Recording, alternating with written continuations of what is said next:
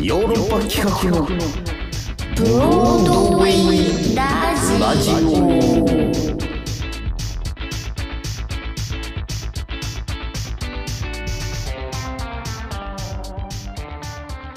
はいどうもこんばんは。私ヨーロッパ企画で俳優をやっております長野宗成です。そして藤谷莉子です。KBS 京都 RNC ラジオ CBC ラジオをお聞きの皆様どうぞ今週もよろしくお願いいたしますお願いいたします。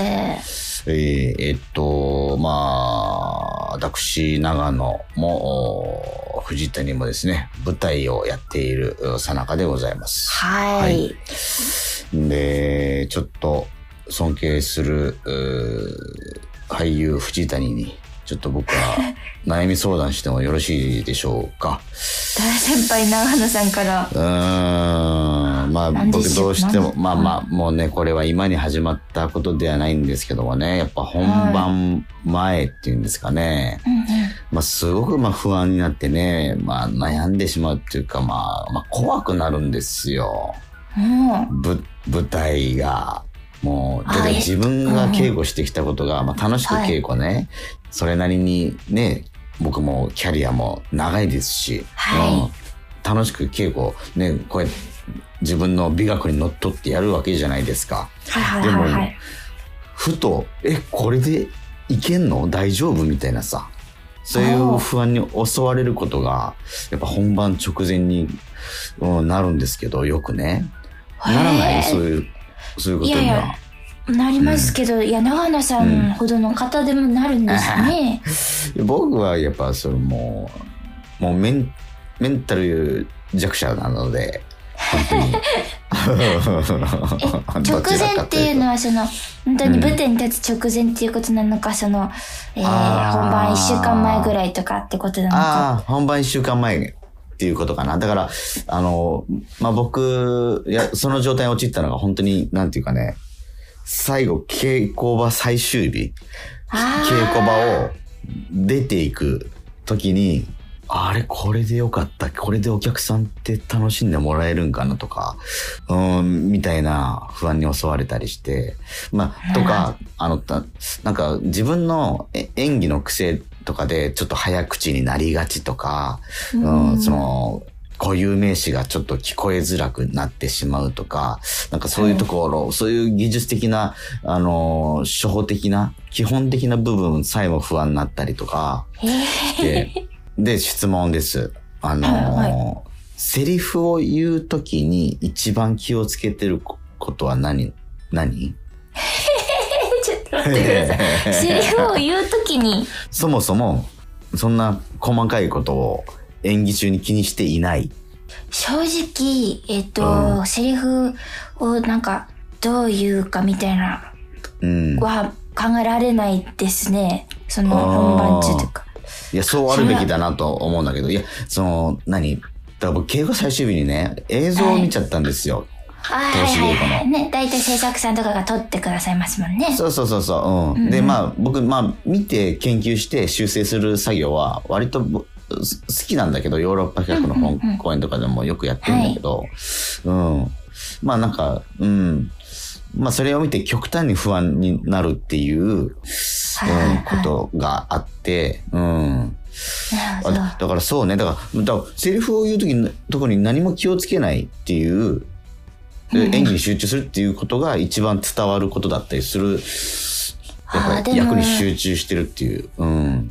そう、ちょっとビデオを見て、その、い自分が思い描いていた演技プランじゃないですけど、と、うん。そのあまりにもかけ離れてる時は本当に、あ多々私はあるんですけど、そういう時は割とその、思い描いてるものに近づけるうんようにはするじゃないですか。やっぱりそのビデオチェックするからには。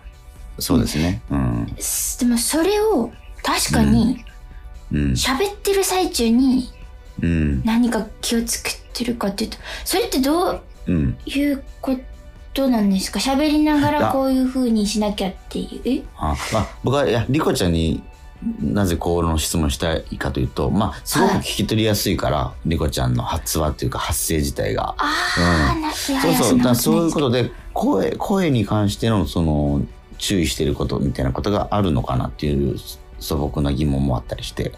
声に関しては、あの、でも皆さんそうだと思うんですけど、劇場によって響きが違うじゃないですか。えー、それはちょっと気をつけます。なんか硬く喋った方がいいかなとか。はは反響を、うんなん。かそれを私、大学生の時のその、うん、教授というか師匠がすごい言う人で、今考えたらなんか、そんなうるせえなと思ってましたけど、その、その 若かったねだいぶ、大きさと、そうですね。うん、その、かなり鼻息荒い生徒だったよな。なんかちっちゃいその教室で、うん、すごい大きな声で喋ってる男の子がいて、セリフを一生懸命。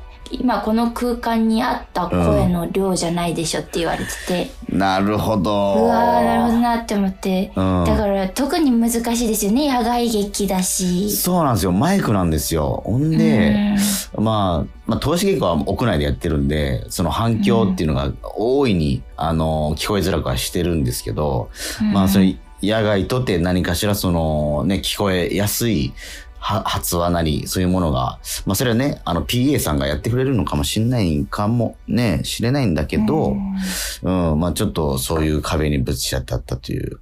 まあとにかくそうだね。じゃあ一応そういうチェックはするんだね。その反響とか、声の届き方っていうのは、その、役に入る前に。はいあそうですねやってる最中じゃなくて前にあのうんうんうんうん滑舌は一通り終わらせとこうとか、その口が回るようにとかはやりうます、ん。まあ、じゃあ何？じゃああんまりその伝えるっていうお客さん、客席に届けるっていう意識は、もう劇中には働いてないっていうか、まあ無意識にはもちろん働いてるのかもしれないけど、ど何パーセントぐらいだと思う？その伝えるっていう意識って。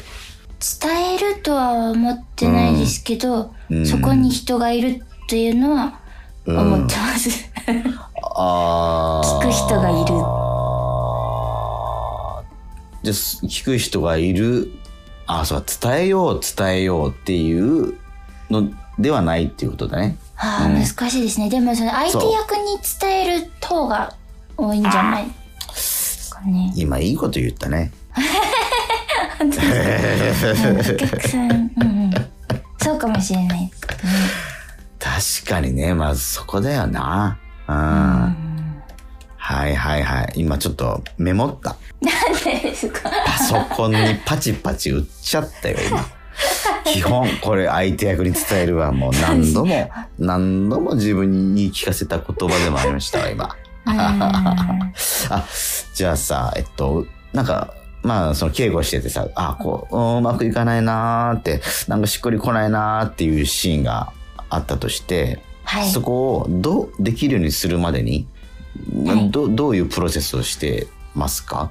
私って最初にすごい、なんでしっくりこないかを考え、はてからなんか稽古場で実践するのがちょっと遅いかもしれないです、私。その、結構、うん。うん。できないまま長くいてしまうというかすぐ解決した方がいいに決まってるんですけどそのあなんでだろうとかどうしたらなるんだろうの解決法を考えるのが遅いというか長くなっちゃって。あ。答えが出ないまま稽古はい。が割と、はい。で、まあ、そこで一応トライアンドエラーを繰り返しているって感じ？そうですね。自分の中ではそうなんですけど多分表面上は多分その自分が気持ちよく、なんかこう気持ちに落ちる、しっくりするまでがあんまり多分変わってはないんですけど、うん、うん、なんか、うんじゃあお客さんの前に立ってやってみて、まあこれでいいのかなって思えたりして解決したりとかそういうこともある？そういうわけではい。ないもう解決のめどみたいなのはどこで立ってってるんですか？解決のめどは、でももううん。考えて、もうこの、例えば投資までにとか、あーあ、なるほど。3日後までにとか。はい。一個の正解を投資にちょっと出してみるっていう感じ、はいはい仮の正解っていうか。そうですね。うん。なんか、はいはいはいそういう自分が気持ち悪いところ、演出家の人別にそんな思ってないみたいなのもあるじゃないですか。ああ、ななんかるほどね。、それもなんでだろうみたいな。な。ああ、ちょっと考えたりしてそれもなんでだろう。ああ、そっか、自分しか悩んでないことあるよな。ありますよね。不思議ですよね。うん。あと、早めにその相手の人に、ここちょっと私できてないですよね。どうですかねって相談は、私はちょっとはい、するようには。相談ね。共演者とかに。ここやりにくくないですかって、その、自分がやりにくいってことはきっと相手もやりにくくないだろうかと。そうですよね。あ、はい。なるほど、なるほど。誠実なプロセスですね、それは。ですかね。はいそうでしょうか。いや、僕、いや、本当に、ちょっと、まあ、僕、久々の演劇っていうのはあるけど、ああ、そうですよねい。や、もうなんか、もう、もう、ここまで悩んだら、うん。ゼア、ゼアミだと思ってさ、風刺画伝をさ、あの、はいはい。あの、まあ、イン演ターネットでさ。演劇人のバイブルじゃないですか。はい。もう、世阿弥だと思って、もう、非すれば花、非せずは花なるべからずっていうさ、うんそういうところからちょっといろいろ勉強してさ、なんか、うんうん利権、利権の権とかさ。利権の件。うんうん。うん。だから、で利権の権でも客席にさ、じ、あの、もう一人自分がいてみたいなさ、はい。そういうことじゃん。うん。はい。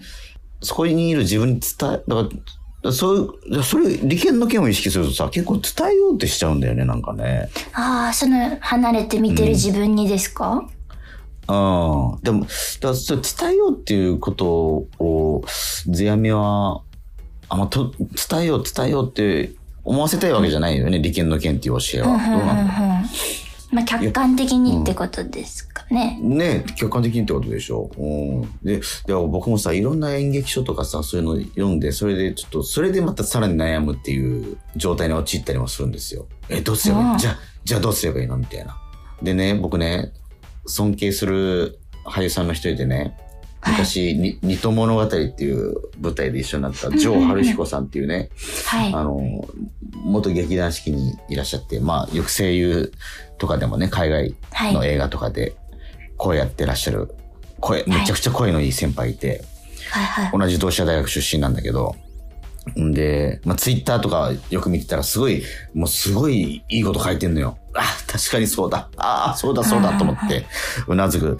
うん。で、ちょっとそれも、ちょっと、あいい言葉な、だなと思ってるのがあって、それちょっと、クイズにしてみたんですよ、今。リコちゃんのこ あの、出していい？ちょ、はい悩んでる時に、あ、これ、リコちゃんどう答えるんだろうと思って、はい。うん。リコちゃんのはい演、そう、演劇感も知れるなと思って。はいでも、これ、ジョー・ハルヒコ先輩が、あの、言ってることです。じゃあ、まず第一問言うよ。はい。演技の8割は、〇〇を伝えることに集中するべしというようなことを言ってるんですよ。うん。うん。演技の8割は、〇〇を伝えることに集中するべしと。何、何だと思います？うん。8割？8割ですよ。ほとんどのその集中力をそこに注ぐべきだという、なんだと思います？えーそんなの、うん。セリフじゃないんですか？あいや、それはね、まあ、ほぼ正解ではあるんですけども、うん。ほぼ正解ではあるんですけど、正確には情報です。あ演ー技の8割は情報を伝えることに集中するべし。うん。で、自分の役割とか、劇の構造を、まあ、台本を読めっていうことも、まあ、同時に伝えてるんでしょうけど、うんうんうん。自分の役割と劇の構造をしっかり伝える。で、そのためには、まあ、さっきね、セリフって言ったけど、一音たりともおろそかにするべからずということを言ってるんですよ。うん。はあ。うん。そう。なるほど。情報。いや、僕これ意外だなと思って。うん。あまりにもその、えーまあ、客客観的というか、情緒とかそういうところを言うのかなと思ったら違うんだなと思って。うん。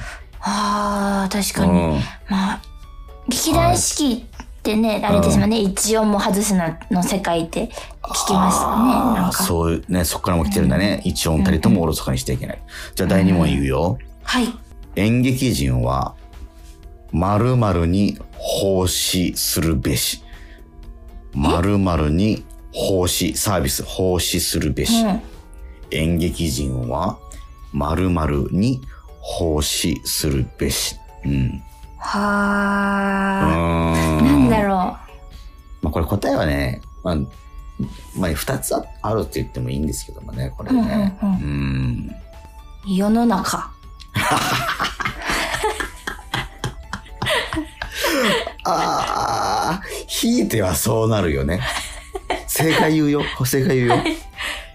観客。ままあ、いまあ、イコール世の中っていうことになる気がするね。え そうですか？広く言うと。イコール世の中。まあ、イコール、まあ。まあ、まあ、広く言うとね、うん観客に奉仕するべし。で、まあ、ね、お客様がどう喜ぶかって、だから、うん、確か確かに伝えよう伝えようとしたら暑苦しい芝居になって、それはお客様のためにならないかもしれないし、うん、うんやっぱり物語を見せるっていう、ね、やっぱ相手役にちゃんと届けてっていうところは、うん、まあそういう奉仕にもつながるのかなって今日、リコちゃんの話も含めて聞いてたら思いましたけども。なるほど。うん。じゃあ最後の問題です。はい。劇とは、論理の船を向こう岸へと運ぶという意識でやるべし、と言っています。論理の船を向こう岸へと運ぶと。しかし、はい。〇〇の船は泥船だと言ってるんですよ。泥船なのは何の船でしょああ、泥船。ううん？論理の船っていうものがまあまあ正解だと。うん。はいはい。うん。ちゃんとこのセリフの、うん、道筋とか、劇の構造とかそういうものは、しっかりと届けるべしだと言ってるんですけども、泥船があるよっていうことですね。何の船でしょうかという。まあ論理でいくと、なんか感情とかそういうちょっと、素晴らしい。大正解で。す。あやった。大正解。うん。はあ感情の船は泥船だということですよ。感情の船は泥船なんですか？そうなんですって。はあ、そっか。うん。ただ、その注釈として、えっと、お客さんの信頼を得てきたら、感情を乗せても、それは伝わるっていうようなこと言ってました。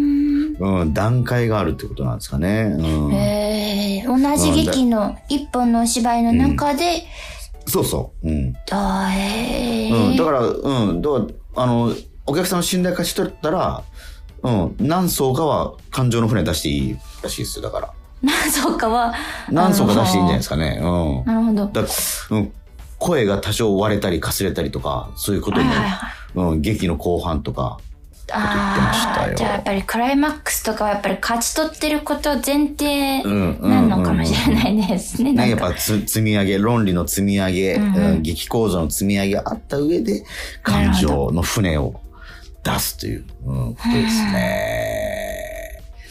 ありがとうございました。今日はちょっと、あの、僕はいろいろと学びの場にさせていただきました。勉強になりました。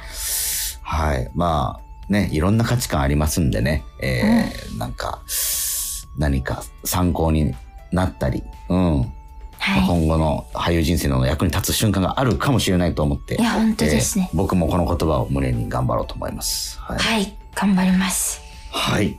ということで、えーラジオドラマのコーナー行ってみますよ。えーえーこのところ、あれですね、えー、四弁当飛行2ということでね、えー原作小西睦月さん、えー脚色演出渡辺武美さん、二度ネワークス、えーの作品になっております。今日は第2話ですね、タイトルが、チョレギサラダ。それでは開演いたします。